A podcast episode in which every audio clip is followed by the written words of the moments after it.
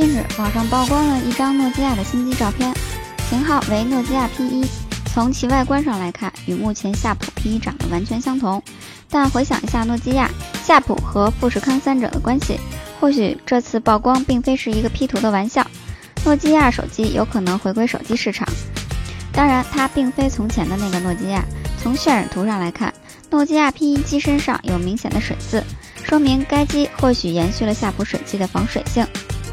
外观方面，有着 2.5D 弧面玻璃，而且有着较高的屏占比和极窄的黑边，看起来让人十分有购买欲。至于该机的品质和使用体验能否让我们找到当年诺基亚的感觉，就要等产品上市后消费者的考验了。你打算来一台吗？今天在处理器跑分测试的网站上出现了三星一款全新的设备，型号为 SMN930F。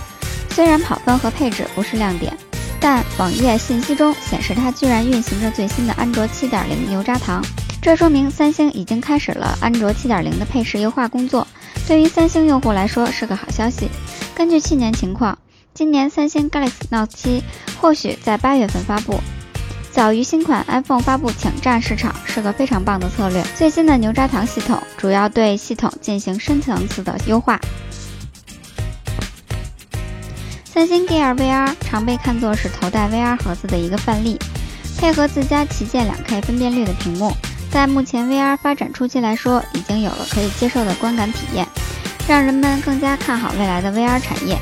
近日，外媒则曝光一款新的三星 Gear VR 或发布。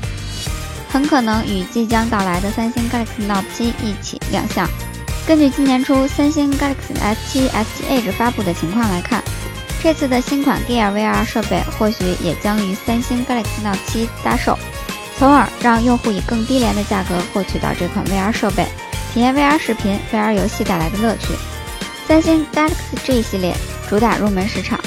但虽为入门，同样传承了作为一家国际知名厂商的设计优势。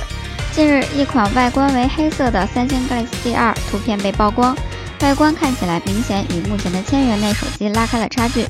据推测，由于定位为入门档，所以配置上三星 Galaxy G2 有可能与目前发售的 G3 相近，分辨率为一二八零乘以七二零的五点零英寸屏幕，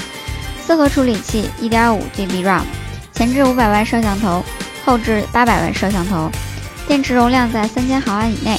定价或在千元左右，甚至控制在千元以内。